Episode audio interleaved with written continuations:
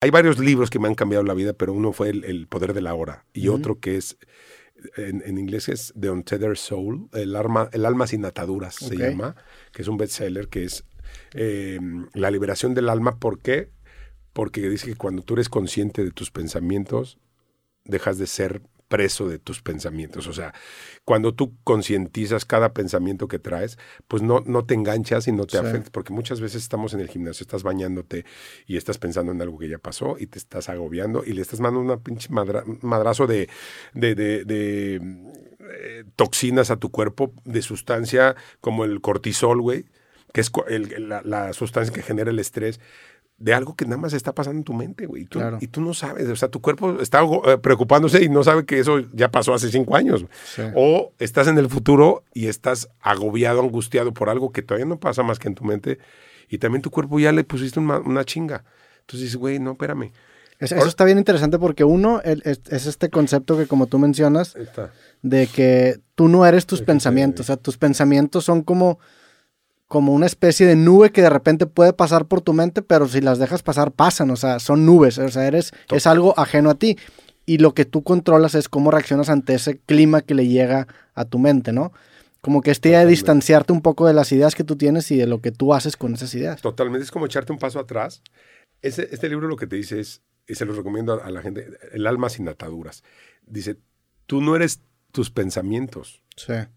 Tú no eres tu mente, güey. Tú eres el que escucha tu mente. Tú eres el que está detrás. Tú eres el ser que está escuchando esa vocecita interior que todo el día te está chingando. Eh, eh, vales madre. No eres tan, tan, chistoso. No eres tan creativo. No estás tan guapo. Eh, esa vocecita que te dice, no, güey, mándala a la chingada, pinche vieja, está loca.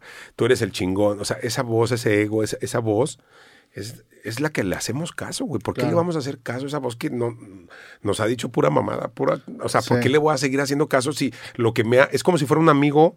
Es como si, de hecho hay un capítulo que es tu compañero de cuarto, como si fuera un roomie, es esa voz. O sea, a ver, güey, te, voy a hacer caso a ti, a ver, no, si veo que no te está yendo bien y si es como si un amigo te estuviera diciendo, mira, hazle así, Roberto, para que tengas un podcast exitoso. Y tú lo ves y dices, güey, no mames. o, ¿no? Sí, está, está, está chistoso porque, bueno, digo, todo mundo, todo mundo reconoce la imagen del personaje en una caricatura que tiene un diablito y un angelito, ¿no? Ándale. Bueno, eso está basado a mi entender, al aparato psíquico de Freud, que Freud dice que, que, son tres personas que están en constante guerra, que realmente son dos y tú estás en medio. Está el ello, que son todos los impulsos carnales, todas las decisiones de placer a corto plazo que están manifestadas en el ello, y luego está el super yo, que el super yo es esta vocita que te dice, tú deberías comportarte de tal manera, o qué pensaría tu papá. es como este güey eh, dentro de ti que, que encapsula todas las construcciones morales que a lo largo de tu vida te han, te han impuesto.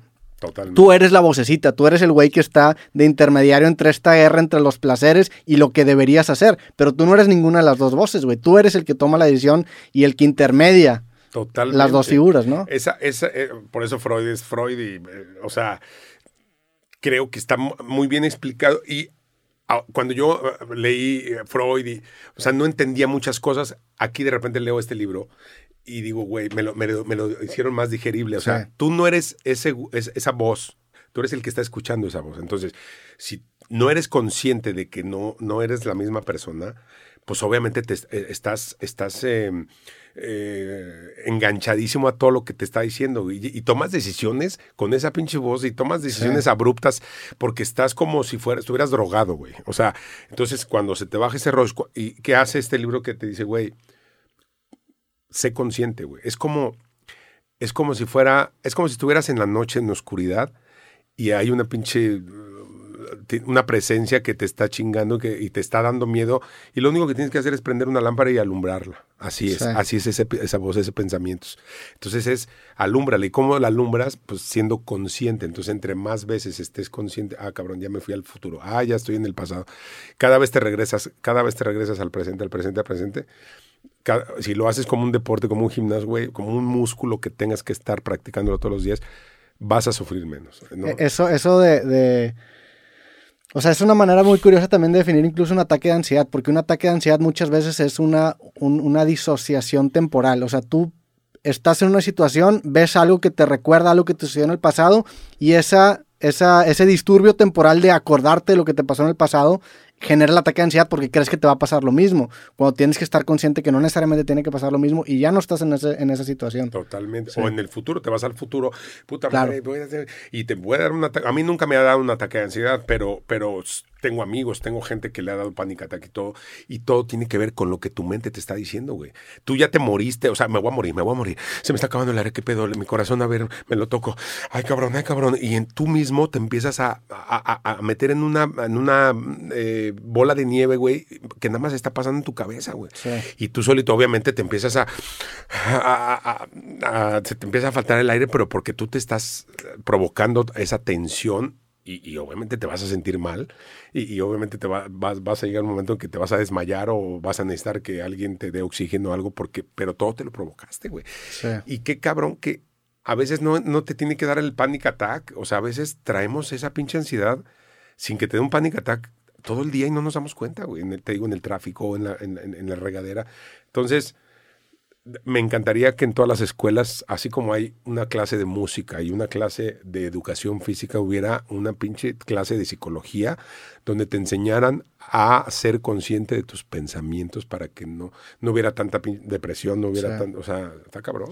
Y luego, en ese sentido, en el tema de, por ejemplo, el ataque de ansiedad, volteando a ver hacia el futuro, muchas veces tienes estos miedos pero si tú no los delimitas o los piensas, como que se quedan estas abstracciones que te generan ansiedad. Pero cuando, por ejemplo, conectándolo con lo que te pasó y tu experiencia en el hospital, cuando, y por eso, por eso esta, este rendimiento ante la muerte se vuelve tan liberador, porque cuando te pones a ti mismo en la situación de lo peor que te puede pasar, que es que te mueras, y dices, ¿sabes qué? Incluso aunque me muera, pues bueno, no depende de mí, no, lo controlo, te genera un, un, release. Y por eso hay, hay, un ejercicio que usaban los estoicos que se llama premeditario malorum, que era, imagínate lo peor que te puede pasar, ponte a ti mismo en esa situación, y encuentra una manera de estar bien con ello. Porque una vez que ya te pones a ti mismo en la peor situación que te puede pasar y te das cuenta que no depende de ti si pase o no, te libera. Claro.